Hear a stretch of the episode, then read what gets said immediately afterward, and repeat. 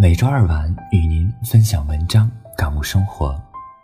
大家好，欢迎收听本期的励志青春，我是主播冷尊。今天与您分享的是，控制好情绪才是一个人最高的素养。来自公众号“灵魂有香气的女子”。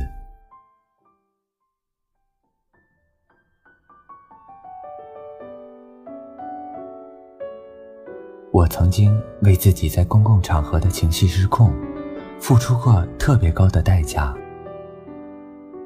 一位公认难以打交道的女客户，方案修改了无数遍，依旧不满意；合同谈判了十几个来回，依旧签不下。可是这是我最重要的客户，占业务总量的百分之五十以上。想起自己辛苦而无效的付出，以及签不下这个合同的惨淡影响，我委屈又无助，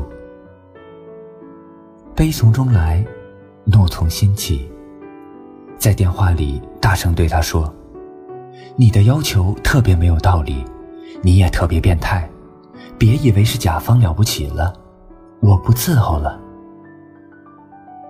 说完。狠狠摔掉电话，心底涌起我不受这口气了的豪气了。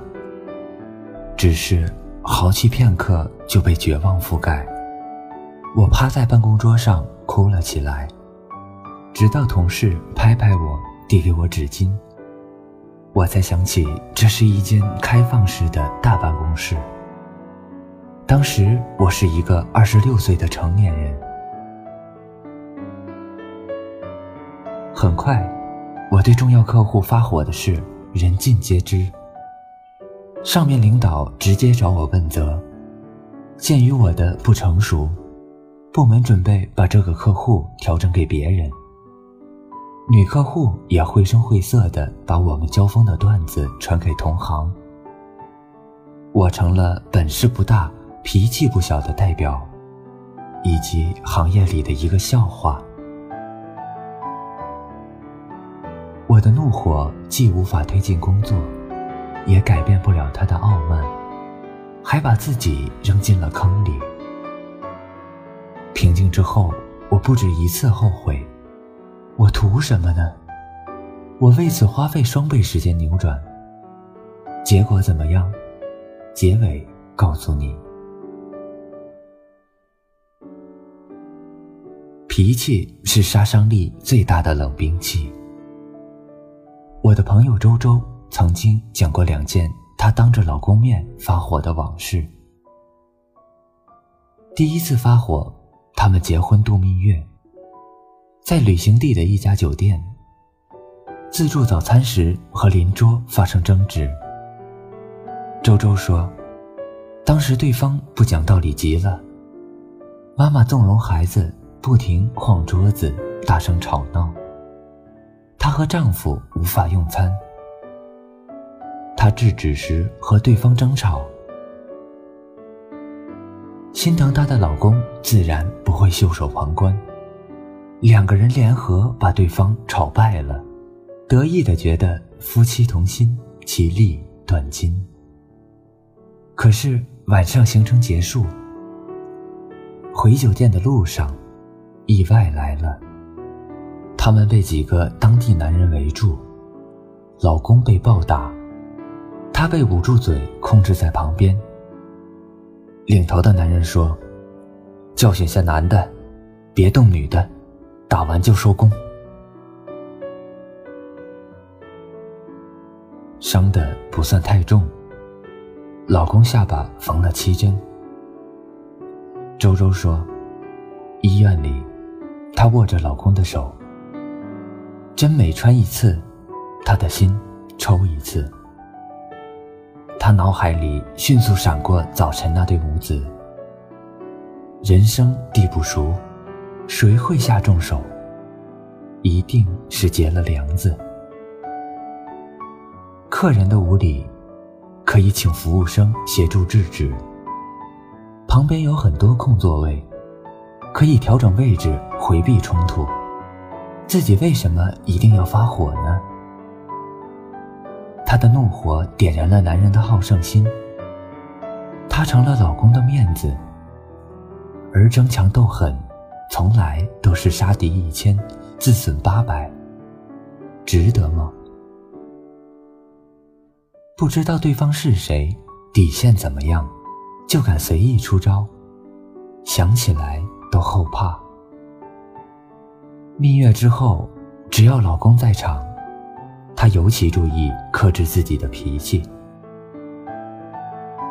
克制是保护，保护自己也保护别人。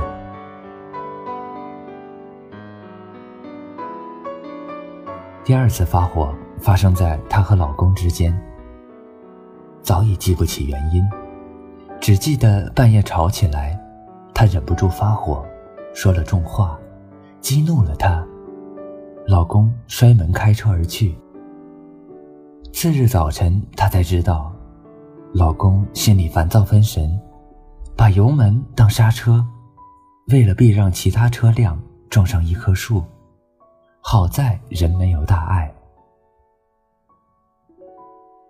周周苦笑，脾气是男女之间最锋利的刀片，刀刀见血，心和肉一起疼。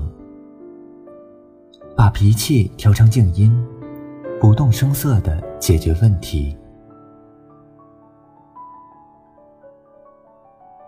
据说宋美龄非常善于控制情绪。她一直对英国首相丘吉尔不满，原因是当年英、美、苏、中是同盟国，罗斯福把中国看成四强之一，丘吉尔却看不起中国，这让宋美龄非常恼火，一直拒绝访问英国。一九四三年十一月。宋美龄陪同蒋介石参加开罗会议，她和丘吉尔不可避免地会了面。两个人有过一段经典对话。丘吉尔说：“委员长夫人，在你的印象里，我是一个很坏的老头子吧？”宋美龄没有回答是或不是，直接把皮球踢了回去。请问首相，您自己怎么看？丘吉尔说：“我认为自己不是个坏人。”他顺势回答：“那就好。”蒋介石特意把这段话记在日记里。他自己脾气暴躁，经常打骂下属，所以他特别欣赏宋美龄的外交智慧，夸奖她既不违反外交礼仪，也不违背自己的内心。外交和生活一样，并不靠脾气，靠的是实力。回到文章开头，后来这个客户终于成功合作，原因当然不是我发了火吓住女客户。搞不定的人，终究是搞不定。传说中精诚所至。金石为开的另一个意思是，你有这闲工夫去干点别的，什么都能做成。所以，两个合不来的人用不着在一起死磕。我礼节性的放弃了对他的公关，转向了他的上级和下属。他的上级是营销政策的制定人，他的下属是具体工作的对接人。虽然不如他直接，但是他这条路不通啊。即便绕道远了点儿，也要走走试试。绕道之后，我走通了，我获得了他领导的认可，并且和他的下属相处融洽。决策者和执行人都开了绿灯，他的红灯也不好意思一直亮着。终于，他的红灯转黄，最终变绿。而我，学会了对情绪的冷处理。怒火是虚弱的前奏，是你对这个世界毫无办法之后最无力的发泄。解决不了任何实质问题，却烧光了你的清醒和良知，烧坏了别人对你的信任。搞不定可以绕道，虽然路远一点儿，同样能到达终点。绕不过去还可以放弃，未必所有的事情都值得坚持。放手有时是及时止损，甚至是另一个高效的开始。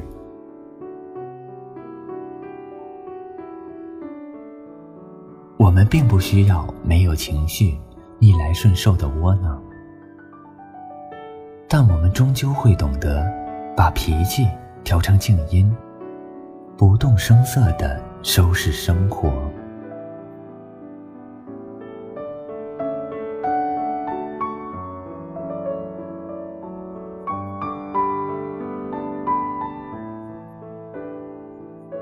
本期的节目就到这里，感谢您的收听。如果您喜欢我的节目，欢迎关注公众号“励志青春路”，参与更多节目互动。我们下周二晚。不见不散。